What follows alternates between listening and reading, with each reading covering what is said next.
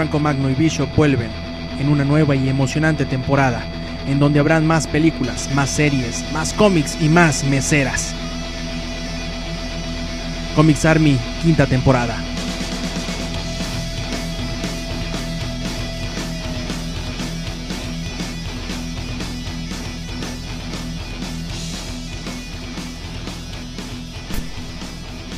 Ya estamos de vuelta.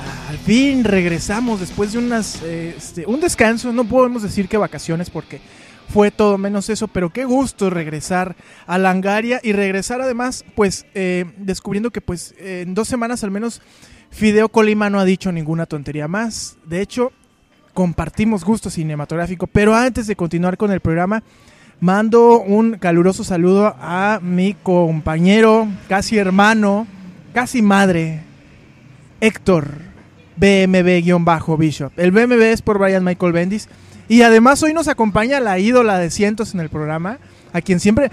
Bishop, a nosotros regularmente, y eso estábamos platicando ahorita, no nos mandan saludos ni pidiéndolos, que es lo más triste, ¿no? O sea, ya no pedimos que, que les nazca.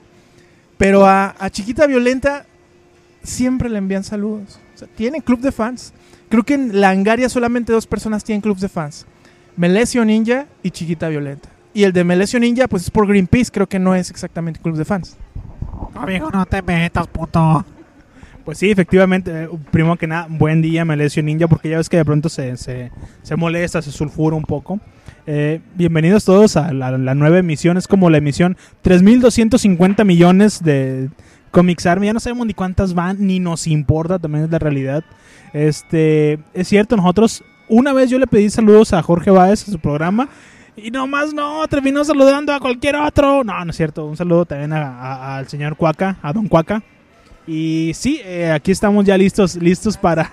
Nadie se acordaba de él, pero mira, yo, yo tengo que traerlo a colación. Colación. ¿Por qué? Porque es mi amigo. ¿Qué, qué importa? Pues yo, yo, yo lo quiero, yo lo quiero. Y le, le envío un abrazo, ¿cómo no? Él es una gran persona. No como tú, cabrón. No me tires besos, Paco. No me tires besos. Chinga, hombre, eres contigo. Ah, un, en un lugar público o en cualquier lugar, por favor. Porque es muy incómodo no podértelo regresar. Y ese, ese es el problema en realidad. Chaparrita, chaparrita de mi amor, ¿cómo estás? Muy bien, gracias. ¿Qué has hecho en este tiempo que no hemos grabado? Porque la verdad es que te extrañábamos aquí. Trabajar. A diferencia de nosotros, que nos la vivimos nada más. Bueno, yo en realidad a lo que me he dedicado en el último mes y medio ha sido a limpiar eh, vidrios en las esquinas. Y bueno, eso me ha redituado. Ahora ya me, voy a ir de vacaciones a Cozumel. Y vaya, eso es lo que debería de hacer usted si, si se queda sin trabajo. Váyase a un crucero muy transitado, preferentemente, a limpiar vidrios. Ahí está, ahí está el buen Bishop dando consejos para todo aquel que se encuentra estudiando en el CONALEP. Pues ahí está, en vez de la técnica. Es como la utilísima de los podcasts, Bishop. Así es. Eh, también si tienen una caja de cartón corta, no, vayan a chingar a su madre.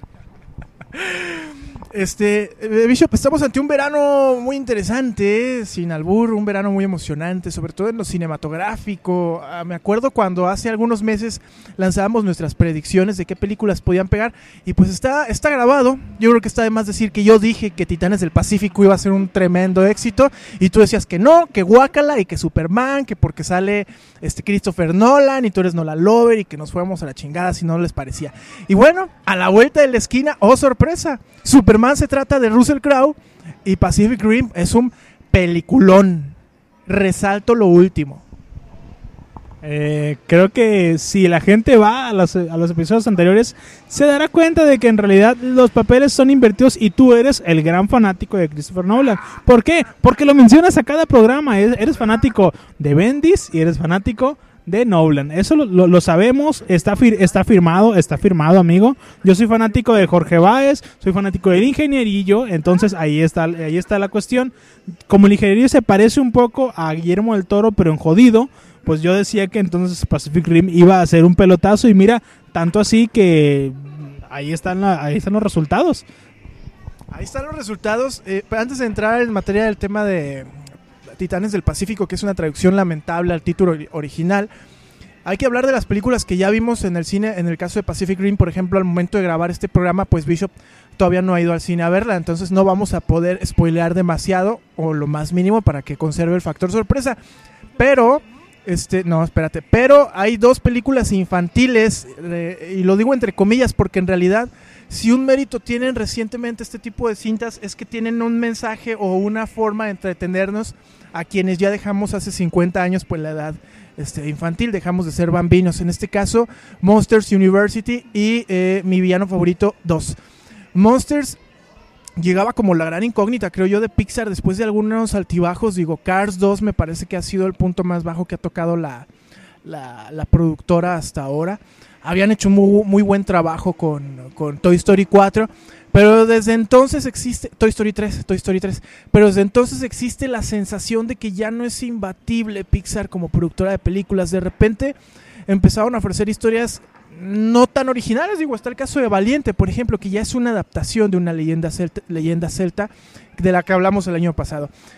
Eh, los, sí, claro, claro. claro la, el mérito era que trataban, resalto y trataban, porque ciertamente todas las historias tienen que ver con algo que ya habíamos escuchado, ¿no? Pero trataban de, de, de ofrecer una premisa original. En el caso de Monsters University, ya desde el principio llevaba el problema de que era una precuela pero para efectos prácticos eran los mismos personajes en una segunda parte. Yo no la he ido a ver, pero también es porque siento que la fórmula de Monsters University no daba, bueno, Monster, no daba para más de una película. He escuchado buenas críticas, pero obviamente quien puede emitir una opinión mucho más fundada, pues es quien ya la vio, en este caso Briancito.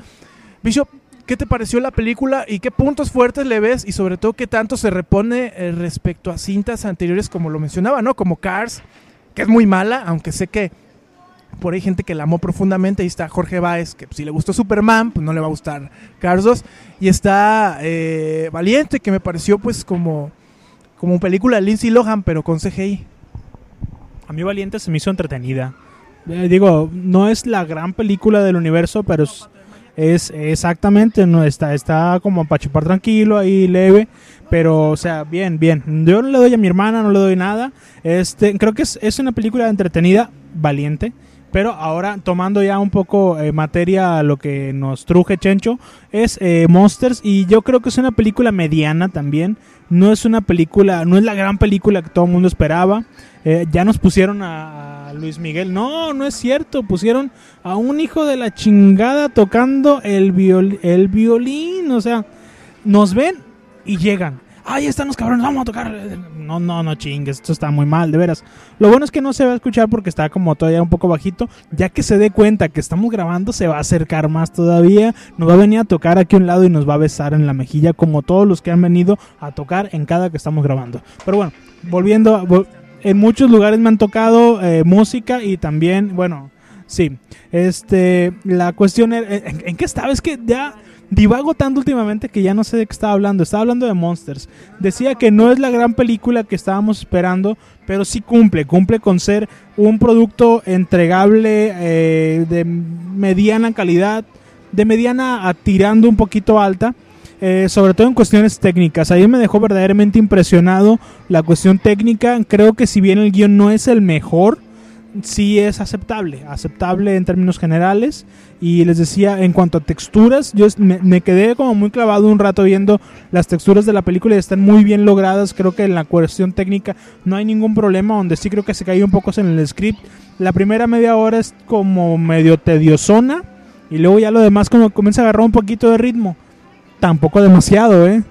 Tam, eh, también creo que en algunas en algunas partes en la cuestión en la cuestión de, de, de, la morfosis de los personajes le atinaron. Tienen como buenas ideas al momento de, de, llevarlo a cabo. Yo sé que para que nosotros veamos un personaje final en pantalla hubo miles de sketch antes de cómo se pudiera ver un personaje. A mí me encantaron algunos y creo que si bien físicamente o visualmente están decentes sí, se, sí fallan un poco a la hora de, de, desarrollarlos en guion. Hay personajes que se antojaban para más y que quedan con mucho menos, pero bueno, tal vez sea porque en siguientes entregas veremos algo más desarrollado. No estoy seguro, habrá que verlo a futuro. Ojalá, ojalá yo sí fuera a ver una siguiente película de Monster, la realidad, esa es la realidad. Eh, pero no con expectativa tan alta, con un hype tan alto como la que me generó la primera para ver la segunda. Yo pienso que quien nos puede dar también una opinión bastante acertada al, al respecto es alguien que realmente sea fan de la saga. Yo realmente no lo soy. Eh, la primera la vi como un poco a fuerza y la segunda con un poquito más de, de disposición, pero también la realidad es que no soy gran fan. Así que le voy a pasar el micro a alguien que sí lo es. Chiquita violenta. ¿Qué? Me gustó. Pues ya está, esa es la opinión de un fan empedernido. Este, el del violín camina, Bishop, ¿eh? ya viene para acá. o sea, no, no hay nada que le evite que cuando estemos en uno de nuestros intercambios ñoños, llegue aquí a un lado y ponga una canción de la chica de humo y opine. Eh, le vamos a pasar el micrófono cuando llegue, a ver qué pasa, a ver qué ocurre. Este, que nos cuente un chiste, el del señor de la cama de piedra. Oye, Bishop, decías que la película no es mala, no termina por ser tampoco una obra maestra. ¿Cuál es, a tu juicio, la mejor película que ha ofrecido Pixar hasta ahorita, la que a ti más te ha gustado, para servir como punto de comparación, ¿no? Digo, si dices que no es la mejor es porque hay alguna otra que te ha gustado más, tío. No, ¿Te gustan las de Pixar? Mm, pues no es que no me guste, simplemente no me acuerdo de ninguna de momento que, que yo haya dicho, no, es el peliculón del milenio. No, cuando mucho Toy Story 3. Toy Story 3 me parece que... Y más bien por la parte de que le da al lado sentimental, más bien que sea la gran película, pues. Ahí está, amigos, pues como ven, Bishop odia Pixar, Bishop odia los Vengadores. Hemos descubierto poco a poco, pues es un hombre que está lleno de ira contra el mundo y que si por él fuera mataría a Tim Burton, lo decapitaría con un tenedor y se llevará su cabeza para pena de Johnny Depp. Bishop, ¿viste otra película de más infantil? Esta que o la primera parte le fue muy bien, fue una de las grandes sorpresas en su momento porque todos esperaban que fuera una caca y terminó siendo una película bastante entretenida. Mi villano favorito 2 llegó a las salas de cine una semana después de, de- de Monsters University y le fue muy bien. Digo, ya hace unos días Universal creo que lanzó un comunicado donde decía que la película animada más taquillera, nada más detrás de Toy Story 3, que no es nada malo porque le gana todo Pixar, le gana todo Disney en general, y demuestra que es un personaje que se volvió entrañable para el público y que en esta segunda parte, hablando de fórmulas no agotadas, pues demuestra que todavía le quedaba mucho que contar. A mí me pareció una película entretenida en algunas partes. Tampoco es una maravilla, pero sí bastante competente y que vale la pena verse en pantalla grande, ¿eh? que no todas. Tú que si eres fan de mi villano favorito, ¿qué opinión nos puedes regalar, amigo? Creo que se dieron cuenta al terminar la primera de mi villano favorito, o Despicable Me, como se llaman en Estados Unidos y en parte de, de Holanda también se llama así. Este, creo que el problema es que se dieron cuenta tarde de que los verdaderos protagonistas de la película no eran Gru y las tres niñas. Los verdaderos protagonistas de la película son los Minions. Como aquí en Langaria, los verdaderos protagonistas también son los Minions, que son efectivamente los del podcast beta. ¿Por, ¿por qué? Vamos a preguntarle a la gente del podcast beta, precisamente a Melee Ninja, ¿por qué es que los comparamos con los Minions? Exactamente, es por eso, es por eso. Este, amigo Melee Ninja, ¿nos pudieras, ¿nos pudieras explicar cómo se dice juguete en, en tu idioma? Patete. Ándale, eso, eso, muy bien, gracias, gracias. Es, es gratificante saber que eres un gran imitador. Eh, ahora, es por eso que le decimos así, eh, pero el problema es que, digo, se dieron cuenta tarde, entonces dijeron, para la segunda vamos a explotarlo más. No podían, evidentemente, quitar los personajes principales de la primera para darle más protagonismo a los minions, pero sí, sí les dieron un poquito más de tiempo en pantalla de manera inteligente, de manera coherente, y creo que ese es en gran parte eh, la, eh, el éxito de esta segunda parte. La gente iba a ver la película por ver a los Minions y cada, digo, en el caso específico de la función que fui a ver yo, que fue apenas el viernes pasado, tenía a un idiota a un lado imitando cada uno de los diálogos de los Minions. O sea, decía una, decía una palabra que el idiota, ah, y, se ponía a imitarlo. Se me hacía a mí verdaderamente idiota y ridículo, pero la cuestión es que eso me hizo darme cuenta de que la gente iba a ver, igual que yo, a los Minions, no tanto a Gru, que sí Gru tiene sus momentos que son tremendamente divertidos, como por ejemplo cuando sale de la de la, del maletero y que se le duerme la, la pierna y que dice, ay, despierta chiquita. Dije, es, es genial ese diálogo y, y creo que eh, también la cuestión del doblaje está muy bien hecho. Eh, eh, Bustamante, Andrés Bustamante, el Guri Guri, hizo un trabajo excepcional, como, bueno, no excepcional, más bien dicho, un trabajo como siempre los hace eh, en cuanto a hacer voces. Eh, recordemos que Andrés Bustamante pues tiene toda la vida haciendo voces y personajes, entonces está más que acostumbrado a modular su, su la cadencia y el ritmo de su voz y eh, también este este tono. Entonces, a pesar de que en Monsters hizo a Mike Wazowski y en mi gran favorito hizo a Gru, yo no lo sentí como si fuera la misma voz. Es cierto que tiene un poco eh, el color de voz parecido en ambos, pues es normal, es la misma persona. Sí creo que no es exactamente lo mismo y eso se le agradece porque al final de cuentas son personajes diferentes y ahí se ve el profesionalismo de alguien que realmente sabe lo que es trabajar en esta industria del doblaje. Que realmente él no es un actor de doblaje, pero que lo sabe hacer verdaderamente bien, como la mayor parte de las cosas que, que él hace en cuanto a comedia, ¿no? Entonces sí creo que gran parte del éxito de mi villano favorito fueron tres cosas la inteligencia de los productores para decir, esta, en esta película tenemos que meter a los Minions más profundamente. Eh, la inteligencia también de Andrés Bustamante para hacer una buena tropicalización de, de lo que hizo Steve Carell en Estados Unidos. Y también eh, eh, creo que la empatía del guion, sobre todo en esta parte de los Minions. Es, es muy, muy, muy divertido. Creo que apela mucho también a- al cine, al cine mudo, al el cine que, en donde no hay que decir mucho pero es- más bien como lo el humor físico. Creo que por ahí le dieron bien y le alcanzaron a dar con, con inteligencia. Y hablando de doblaje, nunca mejor aplicado. También está el potrillo haciendo doblaje. Digo, los tres personajes principales son doblados por gente que no es actor profesional. El potrillo es el macho, el, el villano. Él es el potrillo, el, el putrillo, Alejandro Fernández. Este, no, no, no hizo mal trabajo, eh, porque no te das cuenta. Justamente. Y la, la gente Lucy es Andrea Legarreta. Ahí sí yo creo que fue como. Así como la chilindrina en este, la película. Ay, ¿cómo se llamaba? Ralph, Ralph el del Melodor. La regaron con ella dándole el papel. Hicieron una, una segunda versión, digo. Y en el caso aquí, pues no termina por ser malo, porque el, de- el resto del doblaje, doblaje es muy bueno en realidad. Ella simplemente es plana. Andrea Legarreta no ofrece nada, ¿no? Buen trabajo, Alejandro Fernández. Yo creo que su mejor papel en el cine. Después de haber hecho Zapata, aquí se redime. Hace un buen villano, muy gracioso. Este, además, se parece mucho a él. Zapato, aquella película desastrosa de Arau. Ah, he, escuchado algunos comentarios de que dicen que, que hay una burla al estereotipo del mexicano, que en realidad mucho hacemos los mexicanos en alimentar ese tipo de comportamientos. Nada más vean a los paisanos que se van a la Copa Confederaciones con sus sombrerotes y con los bigotes falsos. Compas, no nos están ayudando si eso es lo que no quieren vender. Aquí vemos todo el estereotipo del mexicano, ¿no? Desde los nachos, el baile con las castañuelas, que ni es México, este, las fiestas del 5 de mayo, que para el, gabacho, aquí no se celebra, pero el gabacho común creen que es nuestra Navidad. Todo esto pues está, está expuesto de forma bastante pletórica en la película. A mí no me molestó. Sí, es ridículo, a mí no me molesta porque es una película infantil además y, y todo es exagerado, ¿no? Todo, o sea, todo. Entonces quienes están dando golpes de pecho, que porque no, se están burlando, ya se envolvieron en la bandera para aventarse, saludos a Jorge Báez, pues cálmense. Cálmense, es una película, es para niños, este...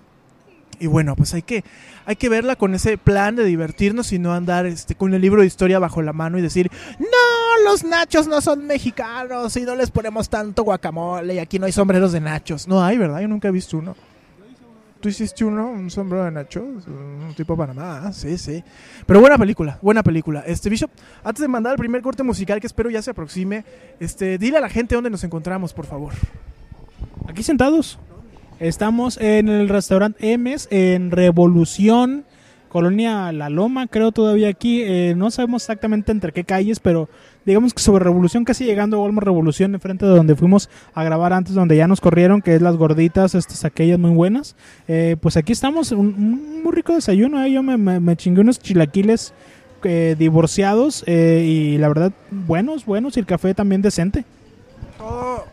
Todo, bastante bien y como dice Bishop, pues el café le cayó de centón, entonces está disfrutando bastante su desayuno. Vamos al corte musical en esta ocasión después de casi un mes de no escuchar nuestras melodiosas voces, aunque ah, ¿quién era? Mi Miaumomomo, Miaumomomo. Dice que hablábamos como como cómo, como mormados, como constipados. No he escuchado el podcast entonces. No, no, va a creer que ahí tienen un caso severo de infección de sinusitis y se están muriendo todos. Menos Dinko, que pues. No, saludos a Dinko, saludos a todos en el podcast que son buenos amigos y que ahí levantan el rating. Estamos en vivo desde el restaurante y Y son muy regulares, además. Hay que decirlo. Hay que decirlo, ¿no? Si, si, si hay una virtud que les podemos encontrar como el nopal, pues es que son regulares. Los amigos del podcast este, son de esos que cada semana, así no tengan nada que ofrecerle al mundo, salen con su programa. Así estén hablando de que de qué color se pintan las uñas Miyamoto y de que este Koji Kondo que anda escuchando para componer, que son puros temas bien idiotas. Ahí tienen su programa para que no se quejen. Bueno, vamos al corte musical y regresamos. Esto es a 1040.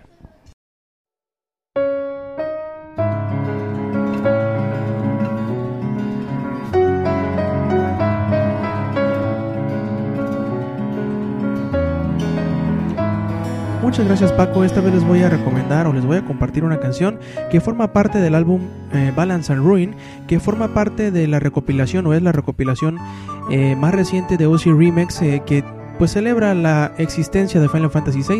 Esta canción en específico que ya están escuchando se llama Wild Child Ballad y se centra o se basa en uno de los personajes de Final Fantasy VI que se llama Gau, un niño pues digamos que bastante salvaje. La canción la la interpreta Basta, Basta Tunes y pues bueno, forma parte de este álbum muy especial, si lo, si lo pueden descargar, háganlo más si son fanáticos de Final Fantasy VI. La canción se llama Wild Child Ballad y es interpretado por Basta Tunes.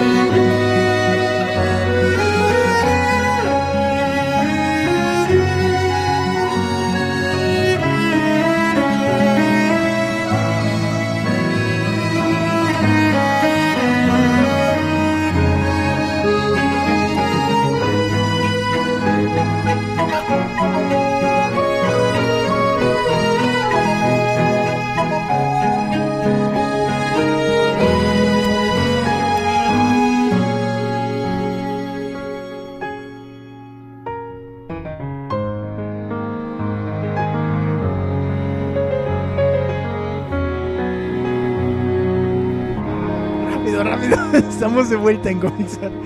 Es que está tocando uno de un vi- violín y Bishop, Bishop lo va a ir a golpear, así que estén atentos a ver cuándo pasa. Hablando de golpes, estamos de regreso en el programa y para hablar de una película que se trata básicamente de eso, Pacific Rim. Titanes del Pacífico, la última película de Guillermo del Toro, regresa a la dirección después de un buen rato de no haber eh, realizado nada. Estuvo hace un par de años en Hellboy 2. Hellboy 2 fue lo último que hizo como director. Anterior, luego anduvo haciendo aquella frustrado proyecto del Hobbit que terminó saliendo. Estuvo dos años en el Hobbit. Luego anduvo preproduciendo Las Montañas de la Locura de H.P. Lovecraft que nunca llegó a buen puerto. Por culpa de James Cameron y su película de... La que última que hizo James Cameron, ¿cómo se llama? No, no, no, la de los alienígenas. La otra. Ridley Scott es lo mismo, es lo mismo. Ah, Prometeo. Este, por esa película ya no hicieron las montañas de la locura, justamente, porque decían los, ejecutivos del, del estudio, pues es lo mismo, es lo mismo, son aliens, es lo mismo. Y finalmente encontró el proyecto donde encaja a la perfección, como lo es Titanes del Pacífico, una película donde eh, veamos las dos partes. Primero, Bishop, tú que no la has visto, ¿qué expectativa tienes de Titanes del Pacífico en base a los trailers que has visto? Y ya luego yo hablo de lo que ya vi. Eh, básicamente espero una cruza entre Evangelion Messenger, eh, Osamu Tezuka, Golden Boy y Astro Boy con Mega Man. Y eh, Power Rangers, exactamente. Es, es básicamente lo que espero, pero sin Afrodita. Hablamos hace un par de programas de la expectativa en base a los trailers que habíamos visto de las películas que se iban a estrenar. No, ya digo, muchas veces un tráiler puede ser engañoso. Ahí está el caso clásico de Godzilla, que es un tráiler muy bueno y es una película que te provoca diarrea. Y hay otros que son muy malos, eh, trailers muy malos y terminan ofreciendo buenas películas, como eh, 300 probablemente, que tú crees que es un comercial de gimnasio y no, termina siendo una película bastante decente. En el caso de los trailers, yo cuando vi el primer avance de Pacific Rim, la verdad, pensé en Transformers y pensé que no iba a ser un- una obra muy buena. Creo que sentí que a Del Toro le iba a quedar grande el proyecto por la magnitud que implicaba el presupuesto, los efectos, todo, todo. O sea, él, él estaba acostumbrado a algo mucho más chiquito y controlable desde su punto de vista creativo, ¿no?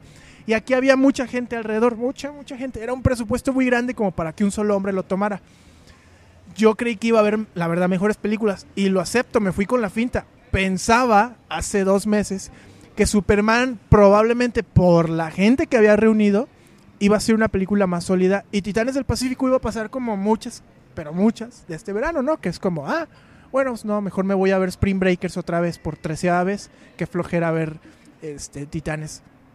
Llegado el momento, tengo que decir que, como dice Bishop, es una película que sí tiene todos los elementos de los que él habla, toda la, todo este homenaje al cine de monstruos japonés, monstruos gigantes como Godzilla, Mothra, que son, son clásicos, ya clásicos del cine de, Unicel. Y vemos que es una película así muy del toro, pero también visualmente y en secuencias simplemente espectacular.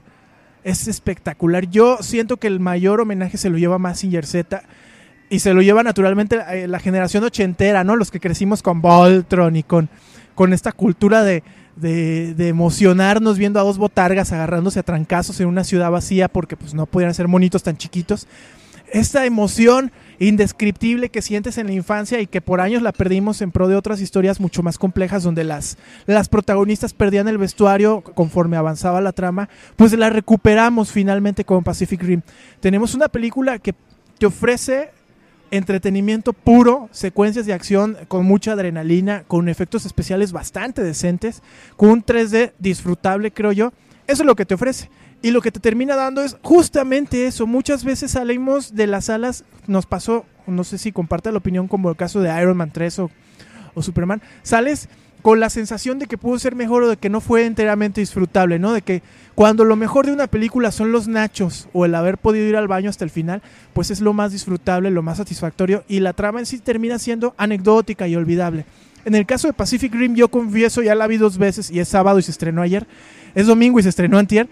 Confieso que sí me emocioné, que sí, sí, sí, eh, había momentos donde apretaba mis manitas y las ponía bajo mi mentón y abría los ojos y decía, ¡ay, qué padre! No, las dos, las dos, así. ¡Qué padre, qué bonito! Así, con los ojitos abiertos, ándale, así. Este, escenas emocionantes e intensas. Yo creo que es la película del toro a nivel visual mejor lograda. Es muy del toro, o todos los elementos de su cine están ahí. El diseño de los kaijus, los, los monstruos es impresionante, es espectacular. El diseño de los mechas, los Jaegers, es también... Yo leí un comentario en Rotten Tomatoes que decía que eh, ya era hora de una película de la que se generaran juguetes y no al revés, en clara referencia a Transformers. Pues yo creo que eso sí lo pueden marcar. Sales de la sala queriéndote de veras volver a comprar uno de estos juguetes, uno de estos muñecos, este, porque es impresionante. Ahora, como toda película del toro, digo, tampoco es, es- este programa es de propaganda y de decir que todo está bien, donde yo siento que le falla sin afán de spoilearle nada a nadie, pues es nuevamente en la historia, como le pasó en Hellboy 2, como de repente le ha sucedido en este tipo de obras palomeras, donde tiene todos los elementos en su lugar, pero tiene un guion relativamente endeble. Yo creo que, si bien es un cast muy bueno, hay momentos donde dices, híjole, el guion o las palabras, ya como se dicen, no reflejan, creo, la, la emoción que Del Toro tenía cuando las escribió. Simplemente se pierden o porque el actor no la supo decir o porque en el guion finalmente no transmitía esa fuerza que el resto de la película a nivel visual sí tiene. Aún así es una cinta yo creo muy disfrutable. Le pongo un, un Kame como calificación. I just came viéndola así, sin, sin, sin, sin modestia. Y lo he hecho dos veces porque la he visto dos veces en el cine. Entonces lo he disfrutado bastante. Ha sido una película muy emocionante. Y pues recordando el ranking, porque yo dije que esta iba a ser una de las grandes películas del verano, chéquense los pasados de Comics Army, si no me creen. Digo, pues yo que me gano mintiéndoles. Yo que nada, nada, a mí no me dan dinero por mentirles. Es más, ni cobramos porque nos escuchen. Los que sí cobran son los del podcast beta. Si no sabían ustedes, ellos les instalan un spyware en su máquina, les investigan sus cuentas de tarjeta viente, les instalan porno sofílico y todo eso lo hace Melee Ninja. Todo eso, o sea, así como lo ven la cara de inocencio que tiene, ese cuate, no, no, su voz melódica como de José José en los 70s, ese cuate no le pide nada al hacker más cañón del mundo, ¿eh? O sea, Matrix está inspirado en cosas que Melee Ninja andaba haciendo en los 90. Él realmente ha creado universos alternos. Bueno, es todo lo que tengo que decir de Titanes del Pacífico. Bicho, este, ¿algo que quieras agregar? Saluditos. gracias. Me agarraste de veras muy entretenido. Eh, no, yo te lo que iba a comentar al respecto es que si bien del Toro estaba acostumbrado a proyectos más pequeños y controlables, creo que este tipo de aproximación diferente a un cine mucho más espectacular se debe también un poco a lo que aprendió en los dos años que estuvo trabajando junto a Peter Jackson, que está acostumbrado a, producciones mucho más grandes, de a tres, cuatro años de producción, con mucha gente implicada, con mucho presupuesto. Entonces yo sí creo que si bien no se llevó a buen puerto su participación como director del Hobbit, de la primera parte del Hobbit, sí creo que le sirvió mucho a, Gui- a Guillermo para afianzarse como eh, este papel de controlar muchos aspectos de una producción y hacerla verdaderamente más llamativa, más grande, más espectacular. Creo que es parte de del éxito que pudiera llegar a tener la película. Yo no la he visto, tengo muchas ganas de verla.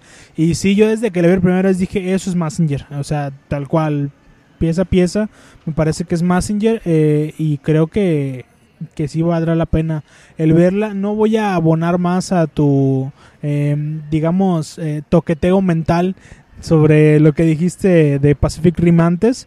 Eh, bueno, vamos con los saludos ya que estamos a punto de terminar la emisión de hoy. Eh, primero es para mi Momo que nos dijo que si por favor la saludábamos, que si qué nos pasa, que tenemos que tenemos la voz fea, pero bueno, al final de cuentas sabe que lo hacemos con cariño, que hablamos con cariño y de- desde nuestro corazón, pues. Claro. Saludos a mi Umomo. Un saludos a saludos a Norbe Black. Dice saludos para mí, jajajaja. Saludos para ti, jajajaja. y ya son todos los saludos de mi parte. Y también del mío. Oh, todo un éxito. Bicho, pues llegamos al final. Este, se nos está terminando ya la fecha de estrenos. En cuanto a cómics, creo que apenas va a empezar en México la publicación de Infinity. Ahorita se está publicando de hecho Fultron. Lo mejor que pudieron haber hecho para quienes lo leyeron es no haberlo hecho. La cagaron, la neta. Si pueden, tiren esos cómics a la basura. Quémenlos o dónenlos a una asociación de ayuda a gente en rehabilitación por música de Timbiriche, porque definitivamente es el tipo de cómics que hace que, que la gente luego odie el género. La verdad, qué festa. Y creo que ya, en cómics. A propósito de cómics, es- me tocó ver algún, algún par de cosillas de, de las traducciones que están haciendo en México. Y si bien hemos dicho, hem- hemos apuntado en varias ocasiones que las, tra- las traducciones son muy malas, que, que cada vez decaen más y más, pero también hay que, hay que reconocer que es cierto que cada vez está peor. No, no, de veras es que pa- palabras que faltan, eh, términos incorrectos, eh, malas interpretaciones. Hay, un diálogo que dice, What is the carpet? En, en inglés y se refiere a, a la alfombra. Y aquí lo traducen como, ¿dónde está la carpeta? No, no, qué cosa, no, chulada, hombre. No, haber sabido que no hubiera bajado mi cómic de la novena dimensión donde sí está bien puesto. O sea, la verdad es que no, a mí no, no me termina de caber en, la, en el cerebro, este, sí, en el cerebro, eh, cómo siendo el traductor oficial hacen un trabajo con las pinches patas. Y lo digo porque de verdad yo he leído cientos, si no es que miles de cómics, eh, tanto digitales como impresos. Y debo decir que si bien cuando te lees una pifia en un, en un cómic digital dices, bueno, este tipo es un chavo de Colombia que tiene 16 años y eh, sabe más o menos dos, tres cosillas de inglés y está haciendo un esfuerzo por hacerlo bien. Se le fue una coma, se le fue un punto, se le fue un acento, ok. Se le, se le puede llegar a perdonar porque uno sabe que es un tipo que no es un profesional. Es, no, de- de- de- es lo de menos si es colombiano, boliviano, español, mexicano, es, es lo de menos de donde sea. Sabemos que no se dedica a eso, que lo hace por amor al arte, verdaderamente. Aquí sí, por amor al arte, por amor a los cómics, por amor a las buenas historias, que ya no existen, ¿no? Pero bueno, por amor a las historias en los cómics. eh, y uno dice, bueno, se perdona. Pero cuando lees esto de parte de un, de un licenciatario oficial, de, de un productor eh, profesional de ese tipo de productos y ves errores tan lamentables como este, y digo lamentable no por el hecho de que, de que esté mal traducido o mal entendida la frase en inglés y mal puesta en español, me refiero a que es lamentable porque a él le pagan por eso. Se supone que debe de ser perfecto porque es un producto oficial. Ese producto tal es que ah, de, de verdad, de verdad, de verdad es- me parece increíble porque en Estados Unidos se produce este este cómic pues de manera mm, profesional, ahí sí tal cual. Son malos pero profesionales, al menos eso sí lo sabemos. Pero luego cuando contratan a ese tipo de licenciatarios para traerlos a México, para cuando dan esas licencias, y en México se hacen esas chingaderas con las pinches... Yo, es que de veras, te metes un lápiz en, te metes, te metes un lápiz en el trasero y comienzas a escribir y haces mejores traducciones que eso. Es verdaderamente lamentable. A mí me da hasta, hasta pena ajena decir, ese tipo es mexicano, ¿no? De veras. Es una cosa que a mí me da vergüenza. Vergüenza, vergüenza ver esos productos. Yo traduzco todavía, traduzco algunas cosas y lógicamente no me metía nada en el trasero para, para hacerlo. Y la verdad es que lees una traducción, lees una traducción de... Yo hice todo Old Man Logan. Y yo me leí Old Man Logan en impreso y me leí Old Man Logan el que yo, el que yo traduje. Y no es por hacerme chaquetas yo solo, pero la verdad es que es, son dos productos completamente diferentes. La apreciación, el ritmo, vaya, hasta para hacer dos líneas en un globo hay que saber comunicar. Y yo siento que quien está haciendo las traducciones para Marvel México y para DC México, y voy a decirlo también para DC México, este, son verdaderamente gente que no tiene ni idea de comunicación. O sea, que no sabe absolutamente nada de qué es lo que está diciendo con cada palabra, que el uso de las palabras específicamente es verdaderamente lamentable. Tú lo lees y no te hace sentido ninguno de los globos. Tienes que leerlo como un producto completo para que un, un globo te haga sentido. Y eso es verdaderamente muy malo. Es, es que, de verdad, son cuestiones básicas. Son cuestiones que te enseñan en el primer semestre de comunicación, Paco. Y tú lo sabes porque también eres comunicador. No se puede permitir que ese tipo de cosas sucedan, sobre todo en un producto que es tremendamente caro en México como un cómic. Así es, Bishop. Creo que saber comunicar y saber escribir es algo muy importante, es algo trascendental para cualquiera y sobre todo a final de cuentas pues es este esta molestia de, de saber que pagas por un producto que en teoría está bien. Es como si compras, y yo he puesto la analogía práctica, compras un carro y te lo venden sin una llanta, o compras una hamburguesa y te la venden sin carne, pues tú estás pagando por el producto completo. Y eso es igual con los cómics, así sean 24 pesos, tú pagas porque tengan una calidad aceptable. Y aquí en México es una pena que se la han querido zafar diciendo, y bueno, Bishop no quiere decir nombres porque es amigo, pero Giovanni Arevalo se la quiere zafar diciendo que como, y qué pena, ¿eh? como son practicantes los que hacen la traducción, pues no les pueden pedir que lo hagan bien porque pues no les pagan. Ah, ah, perdón. Entonces yo te voy a dar mi dinero de papel, de- del que recorto del periódico, del Monopoly, como no es de verdad. O sea, sí es dinero, pero no es de verdad. Porque me estás dando un producto que no está bueno tampoco. Entonces, ¿yo por qué voy a pagar bien? En España, digo, ya para de mi parte terminar este tema, este, en España se editó, creo que fue de Forum, editaron mal un número de Hombre Araña. Un, un error en la traducción. Y lo que hicieron allá fue retirar todo el tiraje y volverlo a lanzar con una pequeña modificación en el, en el color del título y un letrerito abajo que decía edición corregida. Eso es lo que hicieron. Yo creo que eso, digo, ya para los que la compraron, hasta se volvió un producto de colección. Pero yo creo que eso es más responsable que ir por la vida cometiendo tal cantidad de errores y con la mano en la cintura decir, ni modo. Ah, incluso puedes matarle la afición a un, a, un, a, un, a, un, a un conocedor del cómic por leerlos en español ante traducciones tan malas, porque como la historia se vuelve incomprensible, tú dices, es una porquería. Digo, si Old Man Logan de por sí no me gustaba en inglés, ahora como se leía en español era lamentable, era como un cavernícola si hubiera traducido, ¿no? Las ideas inconexas, los las malas divisiones, como dice Bishop en los párrafos, en las ideas, la falta de fuerza en las palabras, no, no, no, bueno, es triste, triste, triste, triste. Ahora vamos a otro aspecto. Un aspecto que ya hemos mencionado antes y que creo que también vale la pena eh, eh, comentar. Eh, hemos dicho muchas veces que los cómics suben de valor. De hecho, hubo un programa especial que tuvimos hace como dos temporadas donde decíamos los cómics con más valor históricamente y decíamos el primero de Superman y demás que valían un, billetote de miles y miles de dólares. Y luego mucha gente ha comenzado a coleccionar cómics en México a partir de, de eso, de decir, ah, es que luego va, vamos a ganar un lanonón con esto. Y yo te voy a preguntar un, una- un par de cuestiones básicas, Paco, eh, me las respondes lo más rápido que puedas. Eh, la primera es, ¿cuánto vale un cómic actual de 24 páginas? 24 pesos. 24 pesos, más o menos como un peso la página, ¿verdad? Eh, ¿Cuánto vale un cómic después de 15 años en español de 24 páginas? Debería valer 24 pesos. Exactamente. Aquí En México hay un mercado de especuladores de precios que eh, inflan, inflan el precio de los cómics. La realidad es que los cómics traducidos no cambian de precio, amigos. Eh, entre los cómics traducidos no pueden venderse más caros. En realidad, los únicos que pueden llegar a cambiar su valor son los cómics en inglés por ser el, idioma original. Entonces, de ahí ya estamos mal. No caigan en el juego de los especuladores de precios. No compren un Civil War, que la verdad es que es una basura, en chingo mil pesos. Porque, en primera, no los vale. No es un producto que los valga. Y nadie te lo va a pagar, ¿eh? Nadie te lo va a pagar. ¿eh? Este, Bishop tiene razón, ¿no? O sea, en español no debe revalorizarse porque es una reedición de un original en inglés.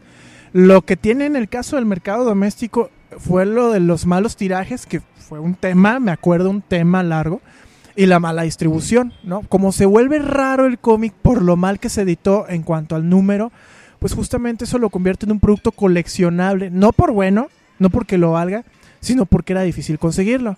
¿no? Por curioso, sí, como los gremlins. O sea, no los quieres por buenos, sino porque están chistosos, están curiositos. Así es un cómic. Pero bueno, este, yo creo que valdría la pena tocarlo con amplitud el tema, aclaro, en la próxima programa. Que creo, además, Bishop, ya es final de temporada. Este es el 17, me parece. Eh, Así que ya estamos llegando al ocaso de la... ah, ¿Cuál temporada es esta? ¿La quinta? De la quinta temporada de Comics Arby. Bishop, eh, despedidas. A despedirse. Pues muchas gracias a todos por escucharnos. Fue un honor estar platicando aquí para ustedes y eructando también. Ay, cabrón. Un honor verdaderamente que nos escuchen. Eh, de verdad agradecemos mucho que nos acompañen en ese tipo de, de producciones. Estamos orgullosos de decir que, que los tenemos como parte de nuestro pequeño universo de Comics Army. Ojalá y sigan así otras dos, tres temporadas más, que es lo que vamos a durar antes de que nos agarremos a golpes Paco y yo. Pero eh, este, mientras que eso suceda, pues disfrutemos de nuestra mutua compañía. Eh, oye, despedida chiquita violenta, por favor. Eh, chiquita violenta, este. Decías, creo que hay un matiz fino que de repente se nos va. Eh, cuando Bishop dijo que él no se metía nada en el trasero, tú hacías un comentario muy atinado. Creo que vale la pena recuperarlo. No. No, pero lo dijo con, como pregunta, ¿no? ¿No? O sea, ¿no? ¿A poco? Chiquita, muchas gracias por habernos acompañado. Eso es, eso es oro puro, ¿eh? Eso es- amigos que nos escuchan, cuando vayan a un restaurante, róbense el azúcar. ¿Sí saben a cuánto está el kilo? ¿Sabes a cuánto está el kilo de azúcar? En sobres, ¿eh? A nueve pesos. ¡Es dinero! ¡Es dinero! Bueno, es todo. Chiquita Violenta, muchas gracias. Saludos a todos. sobre todo a Hamza, a, al Raed que siempre le manda saludos a Chiquita Violenta. Esto fue Comics Army, les agradecemos mucho. No dejen de visitar langaria.net, donde se encuentra lo más fino y entretenido en el mundo de los podcasts. Tenemos programas para todos los gustos, hasta el podcast. Encuentren a Bishop en Twitter con el nick de arroba. BMB-Bishop. a Chiquita Violenta en Twitter con el nick de arroba. Chiquita violenta. Lady Godiva. Digo Diva. Y a sus servidores, arroba Saiyajin Tapatío. Muchas gracias por habernos escuchado. Sashashin Tapatío. Sashashin. Y bueno, esto fue Comics Army. Y vos seguí escuchando ahora a Melenisha que va a hablar de Ninja, Ninja Gaiden. Ninja Gaiden, ¿verdad? Que Ninja Gaiden pasea por la pampa en su próximo cómic. de- Perdón, en su próximo videojuego. Por el Río de la Plata con una camisa del Independiente matando a los dirigentes. Y bueno, porque el equipo descendió. Descendió, malísimo, descendió. Pero aguante, Chacarita, que ya vuelva a primera. Esto fue Comics Army. Seguí escuchando langaria.net.